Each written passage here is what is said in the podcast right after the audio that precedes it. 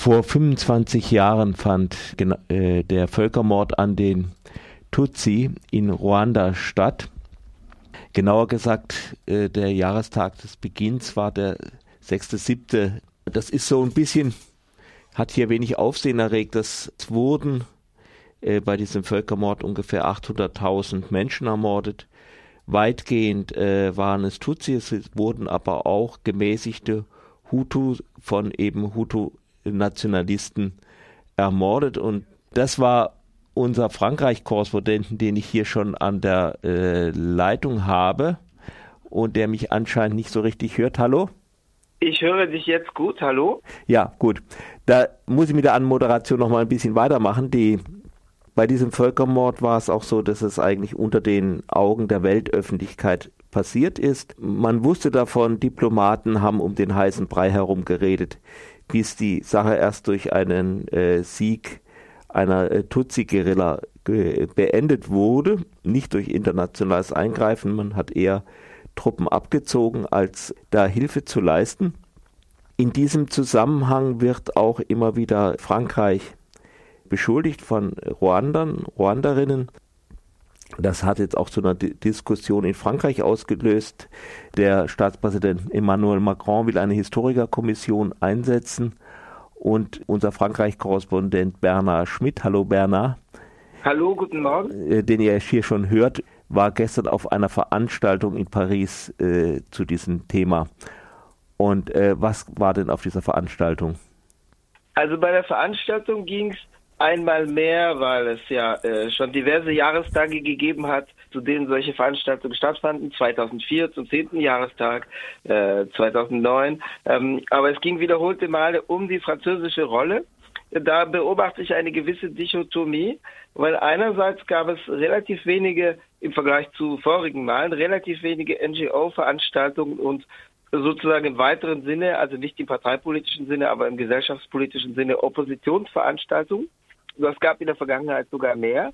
Äh, andererseits ist der kritische Diskurs in weite Teile der bürgerlichen Öffentlichkeit jetzt durchgedrungen. Äh, es genügt eigentlich zu vergleichen die Leitartikel der Zeitung vor 15 Jahren, vor 10 Jahren, vor 5 Jahren und jetzt zu den entsprechenden Jahrestagen. Äh, die Jahrestage des Genozids wiederholen sich ja leider. Ähm, dieses Mal mit einem besonderen, nämlich dem Vierteljahrhundert. Ähm, vor äh, fünf Jahren war es noch so, dass etwa die liberale Pariser Abendzeitung Le Monde ausgewogen urteilte und meinte, man müsse beide Seiten hören. Also die Seite, die sage, äh, äh, die sagt entweder, es gab keine kritikwürdige französische Verstrickung oder es sei gar nicht klar, wie die Ereignisse zu beurteilen waren. Also bis 2004 gab es ja einen wirklichen staatlichen Geschichtsrevisionismus in Frankreich, wo zeitweilig, zeitweilig durch Regierende behauptet wurde, es sei gar nicht klar, ob man das Geschehen als Völkermord einordnen könne. Und wenn, dann gäbe es vielleicht zwei Völkermorde, einen an den Tutsi, also an der 15 Prozent zählenden Minderheitsbevölkerung und einen an den Hutu, der 85 Prozent zählenden Mehrheit. Die, äh, die Regierung, die den Völkermord verübte, äh, hieß, nannte sich Hutu Power. Das war also eine rassistische Partei, beziehungsweise parteienübergreifende rassistische Formation, die äh, sich an die Macht geputscht hatte und den Völkermord planmäßig durchführte.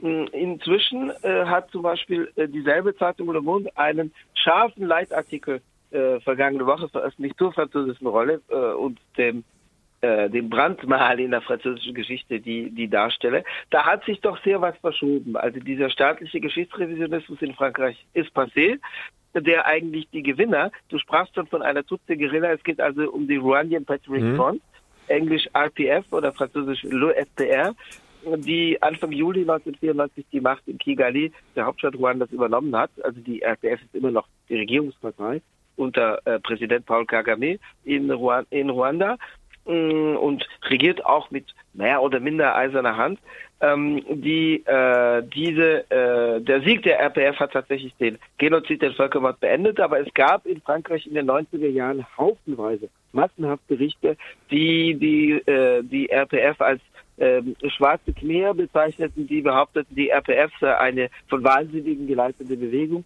Die RPF habe die größten Verbrechen zu verantworten. Also wie gesagt, die führen da keine wirklich demokratisch mit sanfter mhm. Hand geführten Regierung, aber die RPF ist die, ähm, die militärisch-politische Bewegung, die ganz eindeutig dem Völkermord ein Ende gesetzt hat. Und nur sie, wie du ganz richtig bezeichnet hast. Aber dieser Geschichtsrevisionismus, der sich in Frankreich auch darin manifestierte, dass es äh, äh in den frühen 2000er Jahren noch Justizermittlungen gab gegen die amtierende ruandische Regierung, ähm, äh, die darauf zielten, nachzuweisen, dass die eigentlich den Völkermord auf verantwortliche Weise ähm, in, auf, in zentraler Position ausgelöst haben. Ich sage gleich warum. Ähm, dieser staatliche Geschichtsrevisionismus ist tatsächlich passé, der ist auf dem Müllhaufen der Geschichte gelandet. Ja, bei den Ermittlungen ganz kurz ging es darum, es gab einen unmittelbaren Auslöser, der aber natürlich nicht die Ursache für den Völkermord war, der über mindestens zwei Jahre vorgeplant war. Aber es gab den Absturz der Präsidentenmaschine. Das heißt, das Flugzeug des damals amtierenden Präsidenten Juvenal Habyarimana wurde am Abend des 6. April 1994 abgeschossen. Habyarimana war Hutu, wie die Mehrheit der Bevölkerung. Äh, innerhalb seines Regimes war die Hutu-Power-Fraktion angewachsen. Aber er gehörte nicht wirklich dazu. Das war, wenn man es mit politisch ganz anderen Verhältnissen vergleichen würde, wie wenn es ein bürgerlicher, also autoritär regierender Präsident gewesen wäre, innerhalb dessen Staatsapparats eine mit der NSDAP vergleichbare Bewegung militärische Schlüsselpositionen und Präfekturen, also Regierungspräsidien besetzt hätte. Ähm, die, äh, die eine Version lautet, die Hutu hätten sich gerecht für den Tod ihres Präsidenten und dann spontan Ausschreitungen begangen, die irgendwann in Massaker übergegangen wären. So lautete die französische Version. Also sozusagen die RPF war mhm. schuld, weil sie den Präsidenten tötete und die Hutus rächten sich spontan. Was Unsinn ist, weil die Macheten waren, vor, äh, eine Million Macheten war vorbestellt worden, Monate vorher. Ähm, die, die Mordinstrumente waren bereitgestellt worden. Vor allem war es Unsinn, weil es gab nach dem Tod von Präsident Habyarimana äh, gegen 21 Uhr am Abend dieses 6. April 1994 noch eine Premierministerin, die hm. die Regierungsgeschäfte führte, die selber gegen den Völkermord war. Und diese Premierministerin wurde am folgenden Tag, am 7. April, zusammen mit zehn belgischen Blauhelmsoldaten, die sie beschützten, sollten, die sie beschützten, ermordet.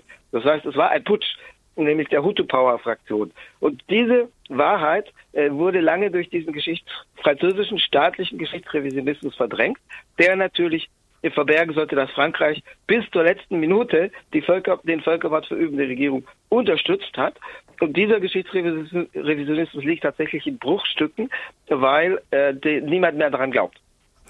Nun gibt es die Behauptung, die, äh, Frankreich hätte die Hutus unterstützt um äh, Ruanda im Bereich der frankophonen äh, äh, Länder in mhm. Afrika zu halten. Sie war ja mal äh, mhm. belgische Kolonie oder Mandatsgebiet gewesen. Mhm.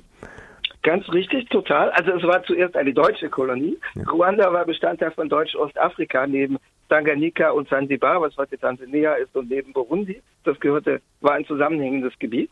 Deutschland hat es im Übrigen zum Teil mit verbockt weil äh, die Deutschen, die dort in den 1890er Jahren ankamen, hatten oder ihre Wissenschaftler hatten als erste die Idee, es gäbe sowas wie zwei Rassen in Ruanda, was absoluter Unsinn ist. Es gab zwei so soziale Kasten, die aber durchlässig waren, die man Hutu und Tutsi nannte. Die Tutsi waren die Ackerbauern und die, äh, die Hutu waren die Ackerbauern und die, die Tutsi, Tutsi waren waren die, die, die, Viehbesitzer, die Viehbesitzer, die Vieh hatten. Das heißt, es waren Krieger. Also tatsächlich, wenn man heute nach Ruanda geht, ich war vor zehn Jahren in Ruanda, dann sieht man oft Tutsi, die relativ groß gewachsen sind. Das hat natürlich damit zu tun, die Leute, die groß waren, waren bessere Krieger, die stiegen in den Adel auf, die hatten da natürlich besser zu essen, die hatten Milch, die hatten Vieh, also es geht um Rind, äh, Rinder.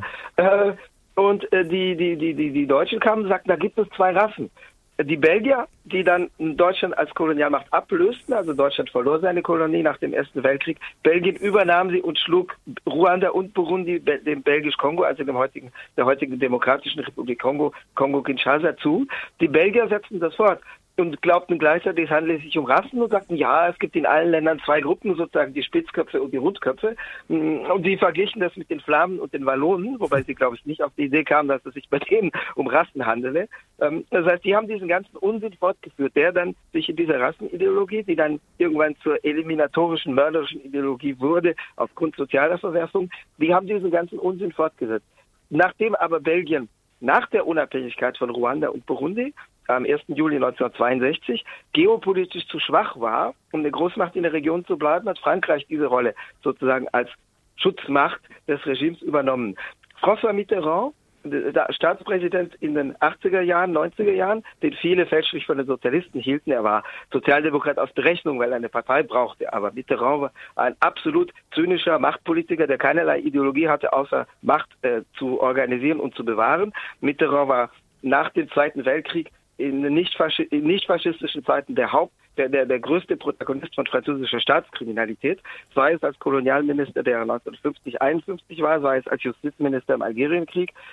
Mitterrand hat total dieses totale Schnittmuster im Kopf gehabt, um zu sagen, wenn hier ein Land aus der frankophonen, also französischsprachigen Einflusssphäre in Afrika wegbricht, dann löst das einen Dominoeffekt und eine Katastrophe aus. Damit rechnete er mit dem Ende des Kalten Krieges, weil, weil er dachte, die, insbesondere die USA sind jetzt nicht mehr bereit, die Machtverteilung in Afrika, die zur Eindämmung des sogenannten Kommunismus oder prosowjetischer Sympathien gedacht war, hinzunehmen. Das heißt, er dachte, die USA nehmen jetzt diese Verteilung der Einflusssphären, die dazu dient, die, den sowjetischen Einfluss draußen zu halten, nicht mehr hin, sondern wollen das aufrollen. Äh, Ruanda wurde ab dem 1. Oktober 1990 durch die RPF attackiert.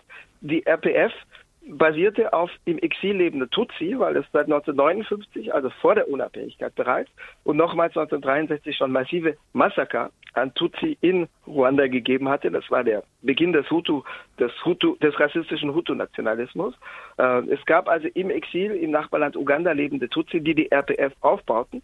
Die RPF griff ab dem 1. Oktober 1990 von der Ostgrenze her Ruanda an. Und Mitterrand sagte, da äh, Uganda ein englischsprachiges Land und eine frühere britische Kolonie ist, der frühere ugandische Diktator Idi Amin nahm ja den Titel der letzte König von Schottland oder den Titel König von Schottland in Anspruch und es gibt diesen Film The Last King of The Last King of Scotland über Idi Amin ähm, und äh, Mitterrand sagte, ha, da haben wir es äh, sozusagen jetzt wird versucht, Frankreich die Einflusssphäre in Afrika zu klauen und damit auch den Riegel für den Osten des Kongo, der rohstoffreich ist, aufzubrechen, damit Frankreich sozusagen da rausgedrängt wird. Also verteidigen wir mit allen Mitteln, das heißt auch mit der Anerkennung der Völkermordregierung, die international isoliert war, äh, diesen Einfluss. Also zu, diese, zu, dieser, zu dieser Regierung noch kurz. Es gab ja den Putsch am 7. April nach dem Tod des mhm. Präsidenten mit dem kriminologisch ungeklärten Flugzeugabsturz, äh, wurde die Premierministerin ermordet, zusammen mit den zehn belgischen Blauhelmsoldaten. Dann wurde eine Regierung gebildet,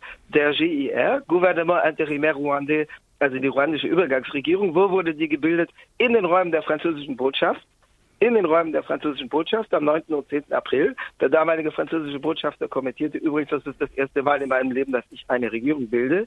Die war international isoliert.